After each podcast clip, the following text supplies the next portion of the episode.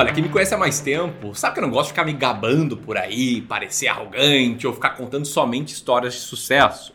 Até pelo contrário, eu genuinamente acredito que a melhor forma de aprender é considerando os erros. Enfim, no vídeo de hoje eu tive uma ideia bem diferente.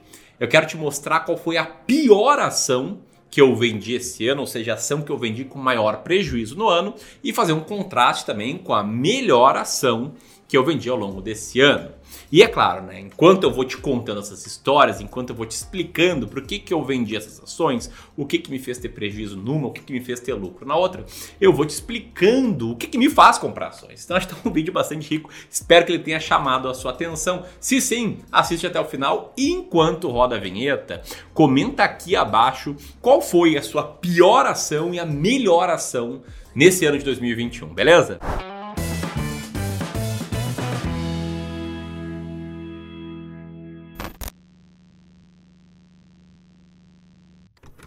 Bom, pessoal, que eu tô me expondo, tá? Tô mostrando um erro e acho que é muito bom a gente aprender com os erros. E se você acha que isso é importante, deixa o dedo aqui no like. Isso me incentiva a fazer mais vídeos assim, também incentiva o YouTube a levar esse vídeo para mais e mais pessoas. Mas vamos lá. Bom, aquela história, né? Se eu tenho uma notícia boa e uma ruim, qual você quer que eu conte primeiro? A maioria das pessoas vai pedir para contar a notícia ruim primeiro. Então eu quero falar aqui de um case, de uma ação que estava descontada, estava muito barata. Ela surgiu nos meus filtros quantitativos, ela apareceu como uma ação barata e meses depois, mais precisamente oito meses depois, no rebalanceamento de carteira, ela já não estava mais entre as ações mais descontadas. E nesses oito meses, essa ação me destruiu um pouco de valor, me fez perder aí um pouco de dinheiro. Eu tô falando aqui das ações do Pão de Açúcar, ações de código PCAR 3. É uma empresa enorme que atua no comércio, tanto no varejo quanto no atacado. Como eu te falei, a gente comprou ela em abril de 2021, vendemos em dezembro de 2021, quando após novos resultados, ela já não estava lá, também posicionada na lista de ações mais baratas da bolsa. Quando com os novos resultados ela caiu para a posição número 44 e eu não mantenho as ações que ficam abaixo das 40 mais baratas da bolsa.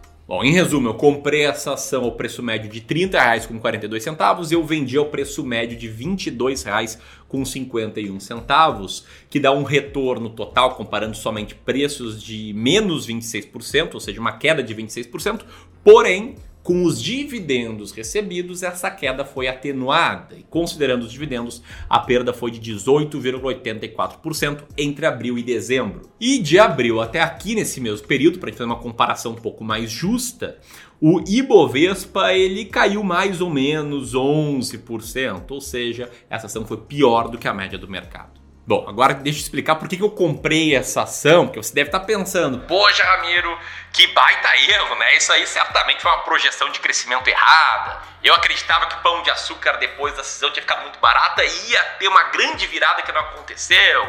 Você também tinha acreditar e errou, né? Foi isso? Bom, tecnicamente eu comprei pão de açúcar lá atrás pelos exatos mesmos motivos que eu comprei a segunda ação que eu vou citar aqui. Foi a melhor ação desse ano, a melhor ação, a ação que mais trouxe lucro para o meu fundo de investimentos. Então deixa eu te explicar melhor primeiro o meu racional de investimentos e depois como é que eu faço passo a passo para selecionar ações baratas. Para mim, eu só invisto em ações que tenham uma única coisa, que estejam baratas.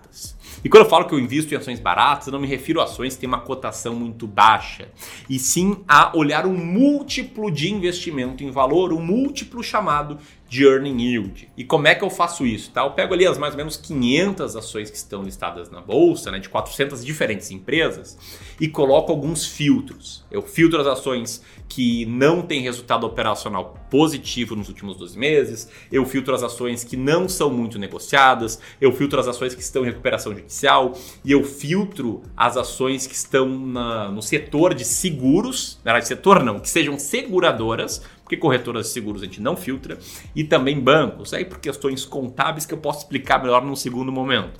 E depois desses filtros, eu ordeno essas empresas por ordem de earning yield, sendo que o earning aqui é o earning operacional.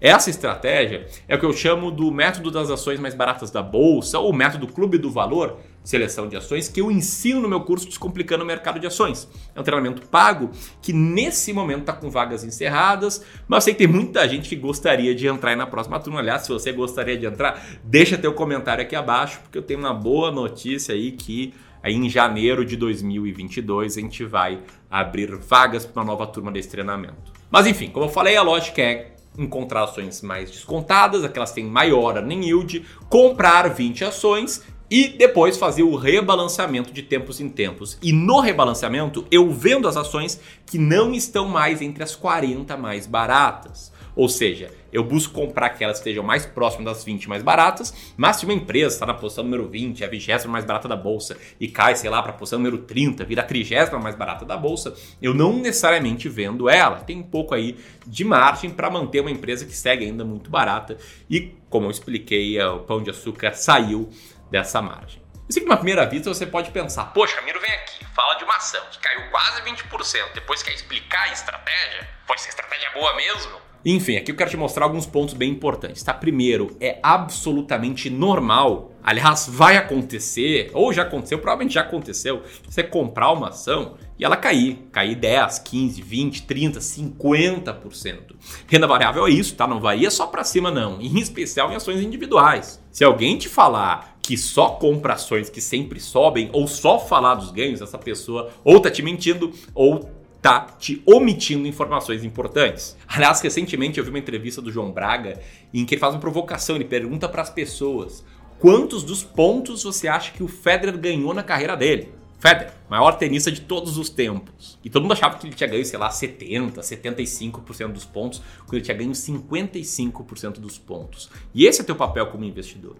É acertar um pouco mais do que errar e também quando acertar ganhar mais do que você perde quando erra. Então o fato de ter comprado uma ação que caiu 18% não significa que a carteira foi mal nesse ano. Aliás, a carteira está indo muito melhor do que o Ibovespa em 2021. E aliás, não estou falando aqui de bravata, tá? Isso são informações públicas da própria Ambima, como você pode ver agora aqui na tela.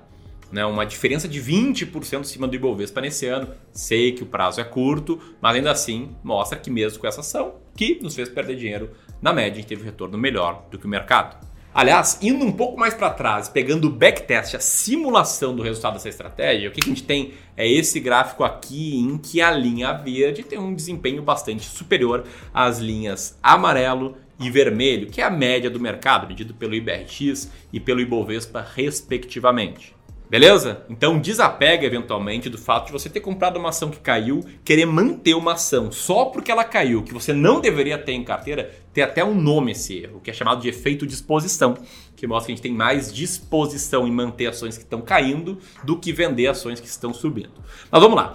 Deixa eu falar agora sobre o acerto, né? sobre a ação que mais subiu ao longo desse ano uma ação que foi selecionada com o exato mesmo método que me fez selecionar pão de açúcar, que eu vendi ela pelo exato mesmo motivo que eu vendi pão de açúcar e que nesse período, felizmente, a história foi um pouco diferente. Enfim, tô falando de uma ação aqui de uma empresa de um setor que estava num período bem uh, impopular quando eu comprei, né? Setor de alimentos, proteínas. Uma ação que eu comprei em setembro de 2020 a um preço médio de 23 reais e que eu vendi em outubro de 2021. Então, nesse período período ali entre setembro de 2020 e outubro de 2021, o retorno do Ibovespa foi mais ou menos de 15% como que está na tela agora. Porém, com essa ação vendendo por um preço médio de R$ 36,36, lembra né, que tinha comprado ali pelo preço médio de R$ 23,00 e recebendo R$ 2,02 de dividendos por ação, eu tive um retorno com reinvestimento de dividendos de praticamente 67%